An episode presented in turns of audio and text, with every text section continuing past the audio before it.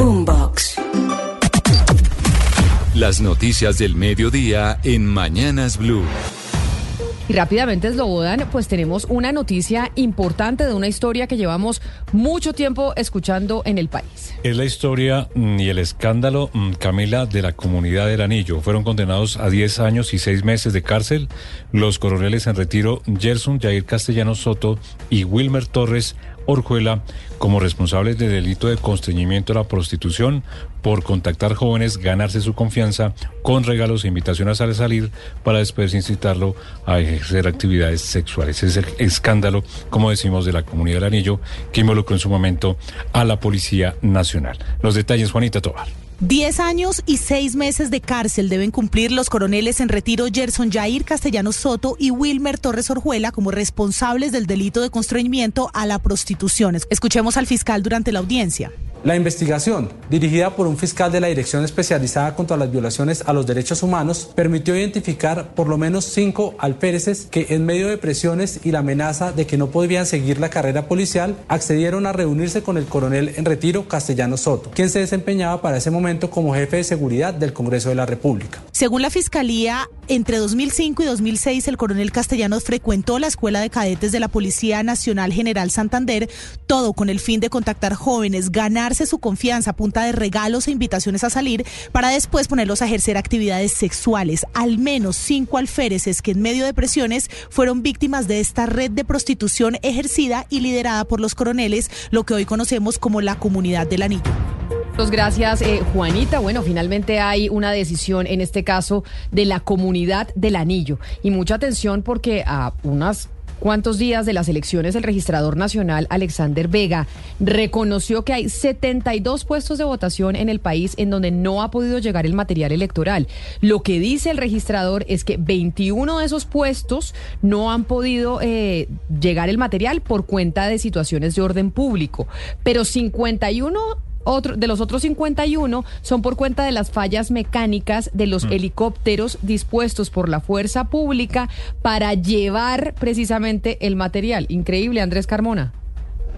Así es, Camila, muy buenas tardes. La saludo desde el Hotel Hilton aquí en Corferias, en Bogotá, donde se instaló la misión de observación internacional. Allí, a la salida, el registrador nacional Alexander Vega reconoció las dificultades que se están presentando para que los kits electorales, que para que lo entiendan las personas que nos están escuchando, se trata de los tarjetones, los formularios C14, las urnas, las mesas de votación, pues no se han podido instalar en esos 72 puestos. Uno pensaría que solo era 21 por temas de orden público, especialmente la zona del Plateado, donde ha habido una presencia fuerte de las disidencias de Iván Mordisco, de lo que se conoce como el Estado Mayor Central. Pero otro problema, son 51 que no se han podido instalar porque los helicópteros que se utilizaban para hacer el traslado de este material están en tierra. Escuchemos lo que dijo el registrador Alexander Vega. Departamento del Meta tenemos la Macarena, Mapiripán, tenemos municipio y la Alta Guajira, que son distancias muy grandes por vía terrestre. Tenemos municipios en Antioquia como Urrao, en Córdoba Tierra Alta, Chocó tenemos cuatro municipios, Medio Baldó, tenemos Cipí, que son 51 puntos que siempre se llevaban con la fuerza aérea. Lo que señala el registrador es que ya se inició un plan de choque que incluiría al ejército, a la policía y a sector privado, quienes deberán mirar la posibilidad de proveer helicópteros propios para hacer la entrega de estos kits electorales. Y cierro con esta información, Camila, y es que el registrador nacional eh, reconoció una exclusiva que habíamos revelado aquí en Blue Radio sobre el plan de instalación de 200 antenas satelitales Starlink. El registrador Vega reconoció que solo se van a instalar 80 antes de elecciones y que se espera que se resuelva la instalación de las otras 200 después del 29 de octubre. Gracias Andrés. Y otra noticia importante eh, la tiene también el defensor del pueblo Carlos Camargo. Está advirtiendo sobre posibles alteraciones del orden público que se pueden presentar tras las elecciones por desacuerdos con los resultados. Mateo Piñeros, buenas tardes. Sí, es lo y es que en lo corrido del año hay un incremento en las movilizaciones sociales, las protestas, pero también en los bloqueos. En total es del 26% en relación con el 2022 durante el mismo periodo. Por esto la Defensoría pues está señalando que puede haber manifestaciones e incluso alteraciones al orden público tras los resultados del domingo. Especialmente hay que tener cuidado, dice el defensor, en Antioquia, Santander, Valle del Cauca y Cundinamarca.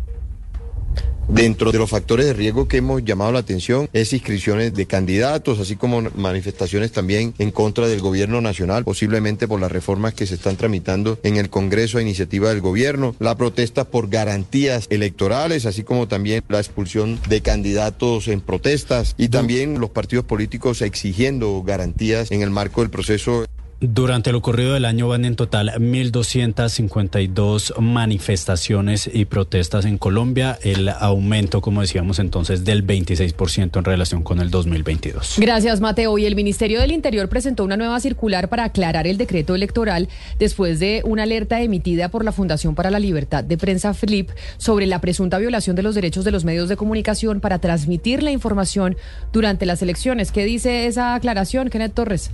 Torres.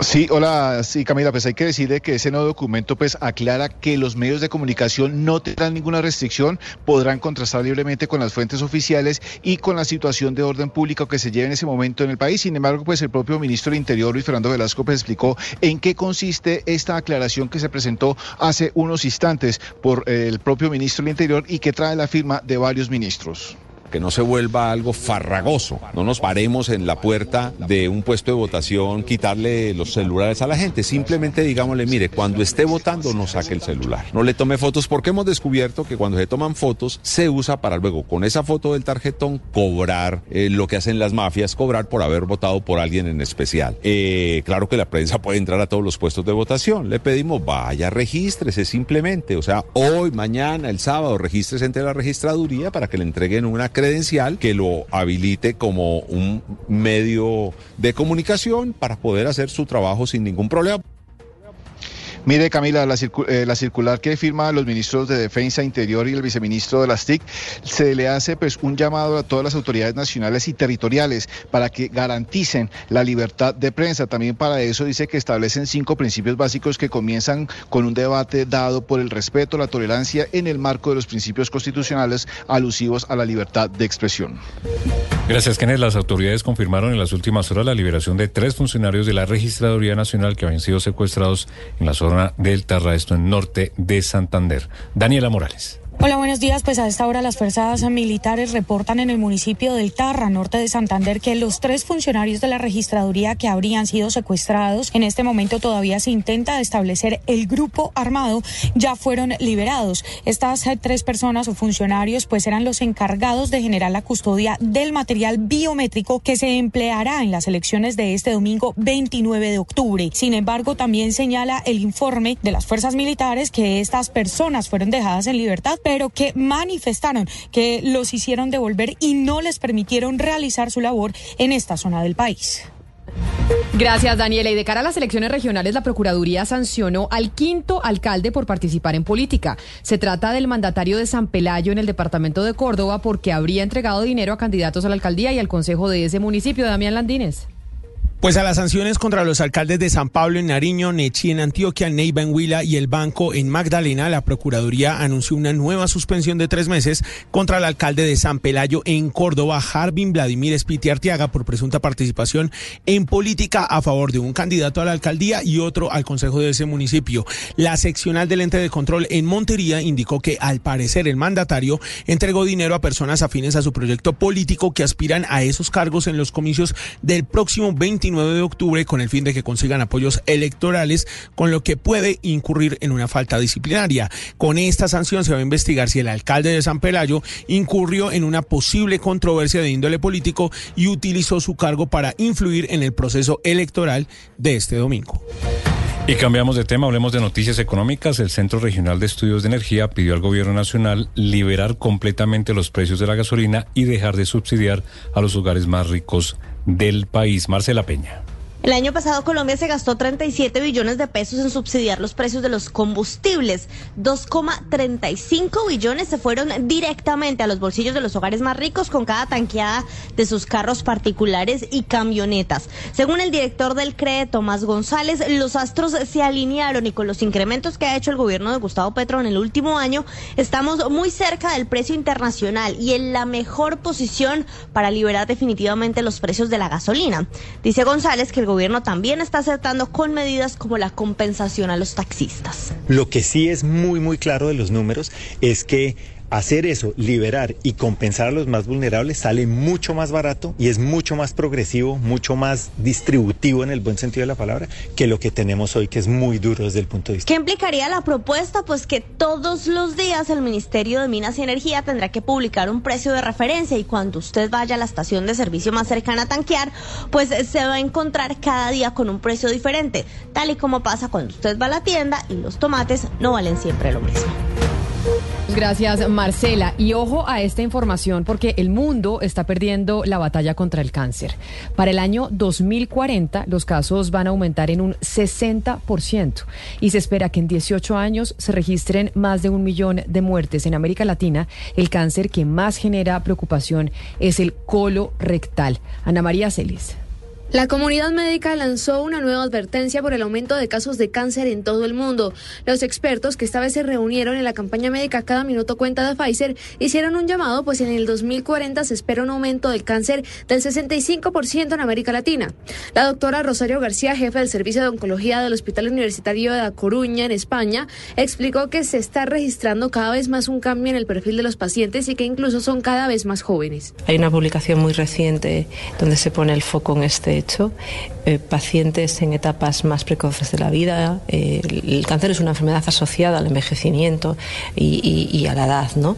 ¿Qué estamos viendo? Y esto es constatado en todos los servicios de oncología, es que nos llegan pacientes en etapas más jóvenes y probablemente los factores fundamentales que expliquen este cambio de perfil son factores relacionados con la exposición a hábitos tóxicos, con estilos de vida. Por su parte, el doctor Roberto Buejara, vicepresidente de Asuntos Médicos para Mercados Emergentes de Pfizer Oncología, explicó que hay una gran relación entre el aumento de los casos de cáncer y los hábitos de vida. El otro a, razones ambientales, culturales, que hacemos menos ejercicios, nos alimentamos no muy bien, productos químicos de factores ambientales como la polución, esto que nos incrementa el, riesgo de desarrollar cáncer. Tabaco, por ejemplo, por ejemplo, es una correlación muy clara entre cáncer de pulmón y vejiga. Los tipos de cáncer que más preocupan son el colorectal, el melanoma y el mielanoma. Por eso, llamados a la prevención. Por un lado, realizarse los chequeos médicos y a cuidar los hábitos de vida como la alimentación, evitar fumar, tomar licor y estar atento a las señales o síntomas. La noticia internacional. Día 20 de guerra, Israel volvió a atacar diplomáticamente a la ONU, a la que llamó organización rota y moralmente corrupta, en palabras del embajador israelí Gilad Erdan, ante la Asamblea General, reunida hoy en una sesión especial extraordinaria para votar una resolución presentada por los países árabes que piden parar la guerra en Gaza. Dijo, la ONU sufre una hemorragia de relevancia, legitimidad y justificación. El diplomático israelí dijo que esa resolución que pide el alto al fuego es absurda y de desgracia para la inteligencia de los delegados tras argumentar que en ninguna línea se menciona los crímenes cometidos eh, por Hamas desde el pasado 7 de octubre. En el terreno, el ejército israelí ha precisado que la operación terrestre a pequeña escala que hizo anoche en la franja de Gaza fue un ensayo y va a ser más a modo de prueba de una gran incursión terrestre en el futuro. Todavía, eso sí, no se ha confirmado la información proporcionada por el grupo terrorista Hamas, en la que se informó desde hace un par de horas que 50 rehenes han muerto por los bombardeos israelíes contra objetivos de Hamas en Gaza.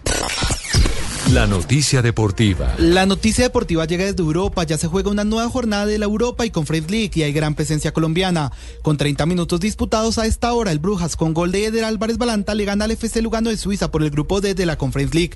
Balanta anotó de cabeza al minuto 15 de juego. El Atalanta con Luis Muriel de titular pierde 1 a 0 contra el Storm de Austria por el grupo D de la Europa League. Del mismo modo, el Aston Villa con John Hader Durán en la banca le gana 2-0 al Almark de los Países Bajos por el grupo E de la Conference League. Hoy a las 2 de la tarde también tendrá acción el Liverpool de Luis Díaz, que enfrentará al Toulouse por la tercera fecha del grupo D de la Europa League. Las principales tendencias en redes sociales. La palabra China es tendencia número uno en Colombia, con más de 400 mil publicaciones a propósito de la visita del presidente Gustavo Petro al país asiático, durante la cual ambos países se comprometieron a una asociación estratégica, un memorando de entendimiento para promover la inversión industrial y a la elevación de las relaciones bilaterales, hecho que busca promover la cooperación entre ambos países. Por otra parte, diversos internautas critican la visita, además del homenaje hecho por el presidente Petro al exmandatario chino Mao Zedong, ya que diversas fuentes lo catalogan como un genocida del continente asiático.